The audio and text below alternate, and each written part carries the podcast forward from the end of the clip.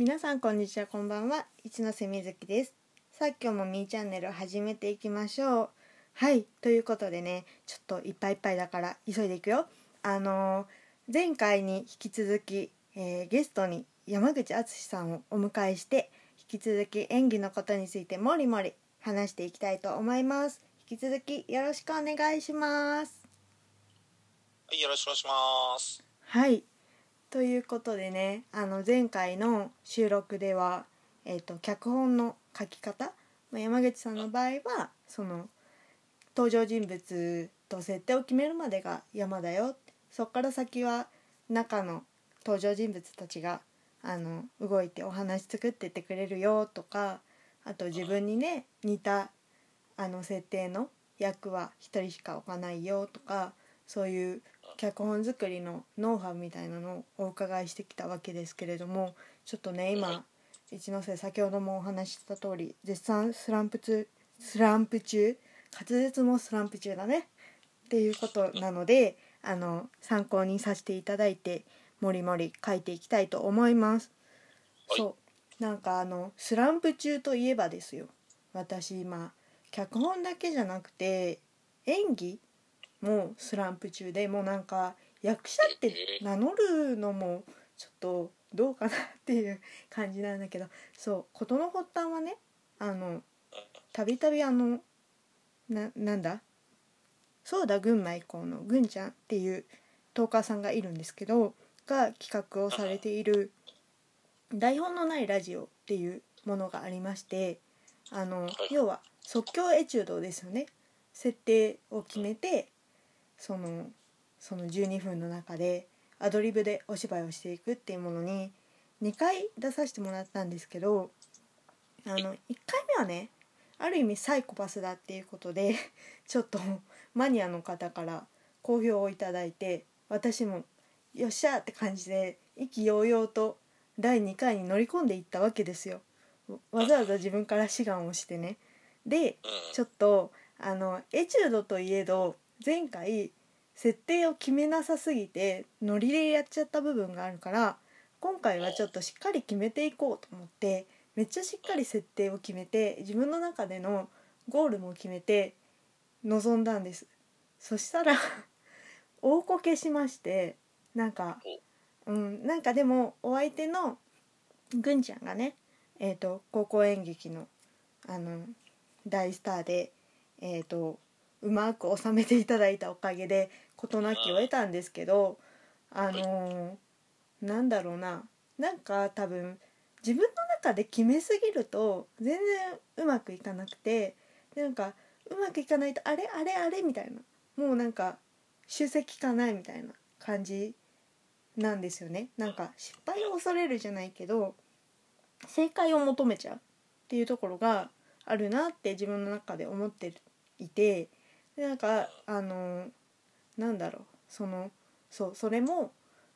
ななんかその楽しむよりもその自分の描いたストーリーをなんかやるのにいっぱいいっぱいになってるんじゃないかっていうような話とかもあったりするんですけど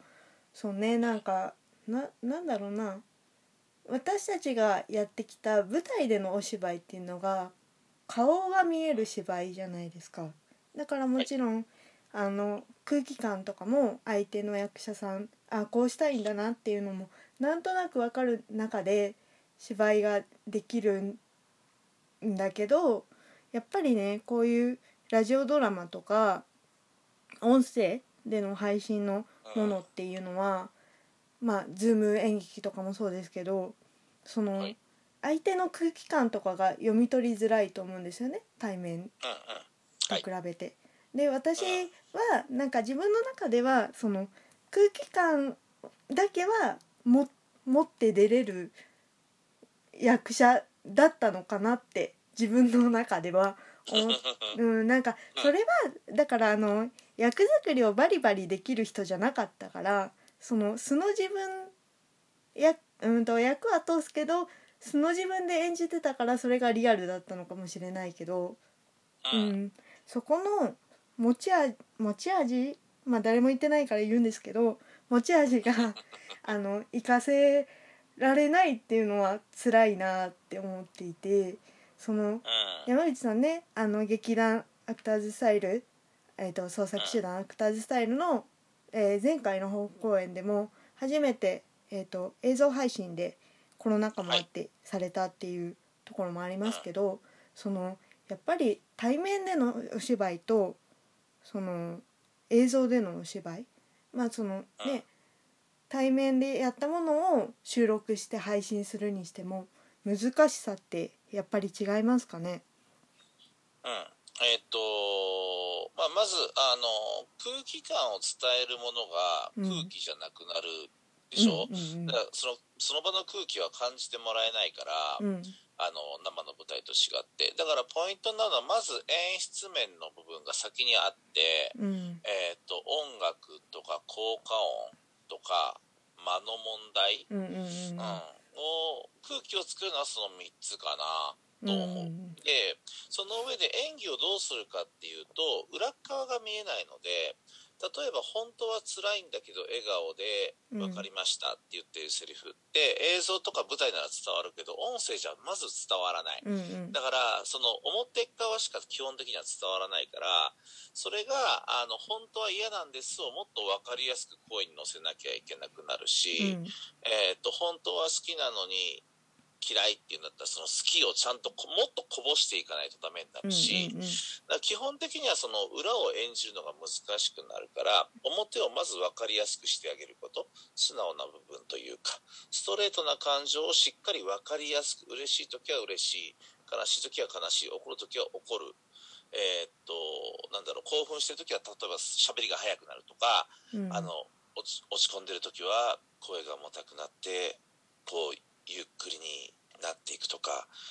この落ち込んでる気持ちを隠すためにこうやって早く喋ってるみたいなこういう喋りをしたりするとこれは伝わらなくなるのでうん。その今持ってる感情の状態自分の状態をしっかり音の速さ高さ喋り方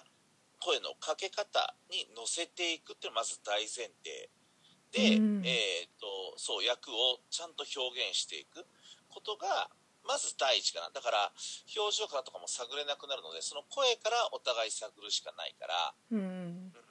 だからそれが探れなくなると自分がどう演じようってことでいっぱいいっぱいになって結局自分はこうやりたいっていう演技をお互いやるだけになってしまうから、うんそうだね。そうそうそうそう。お互い拾いにくいんだから分かりやすく投げて表現する。分かりやすく投げて表現したものをちゃんと受け取ってちゃんと返すっていうのを舞台とか映像以上に、えー、とシンプルに分かりやすくやる。で空気を作るのを演出面に任せるっていうのがボイスドラマのポイントになるんじゃないかなとは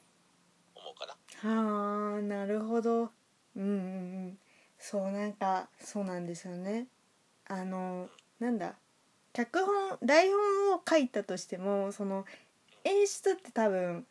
役者としての経験が豊富じゃないとできない人に演出つけるってできないと思うんですよね私。だからその多分今一ノ瀬に足りてないのはその演出の面とあとまあ演技面もそうですけどなんか声の演技って本当に難しいなと思っていてなんかまあ表情とかもなんか動きがあんまりないって言われたりとかもあるんですけどななんだろうなその喜怒哀楽が見えてこないっていうところがあるのでそこがねあの見えないと音声でのお芝居って難しいからすごい課題だなって思ってますね。もうちょっとこれは数こなしていかないとこれもですけどいけないかななんて思ったりしてるんですけど、あの舞台の演技以上にうん。ちゃんとした裏付けされた技術が必要になる世界だなとも思いうます。ん、そうですよね。そのお客さんにイメージしてもらって成り立つもんですからそのイメージができないと、まあ成立しないのかななんて思ったりするんですけどそう。まずまずそこですね。そうですね。そうなのよ。私ね演技演技っていうか普通の収録会とかでもそうだけどなんかさハロプロの話とかしてる時すっごい楽しそうじゃん。自分も楽しいから楽しいんだけどでもなんか真面目な話とかしてるとねあんまりその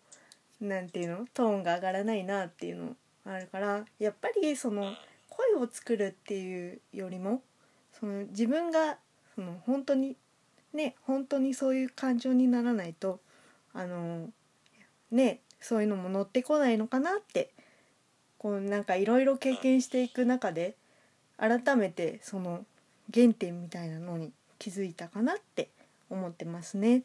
素晴らしいはい、いい感じにまとまったかしら？はいはいま、とまりましたよかったです。っていうことでね、そうあの残りも時間少なくなってきたので、えっ、とまとめさせていただきたいんですけれど、あの、はいはいえっ、と山口さんが代表をやられている創作集団アクターズスタイル次回の本公演がまたあって、でちょっとね私ツイッターで見たんですけど、役者募集してるんですか？お募集してます今回はちょっと募集してみてますはいおですって。どういう条件でしたっけ？えっと、特に今回はですね、男性、若い男性がちょっと欲しくて、えっと、女の子たちが結構今回集まってるんですよ。うんで、ちょっと話の展開持っていくには別に恋愛に限らずなんですが、ちょっといろんなバリエーション欲しいところがあるので、えー若い男性の方で、えー演技やったことある方、ない方、高校の時やってた方、大学でやったことある方、えー何でもいいです。えー興味がある方はぜひツイッターで山口敦だとかアクターズスタイルを検索して、ぜひ興味があったら問い合わせしてください。お願いします。ですって、えーリスナーさんで男性の方要チェックですよということで。本日は創作集団アクターズスタイルから山口敦さんにお越しいただきましたありがとうございましたありがとうございました。また呼んでください。はいということでまた次回お会いしましょうバイバイ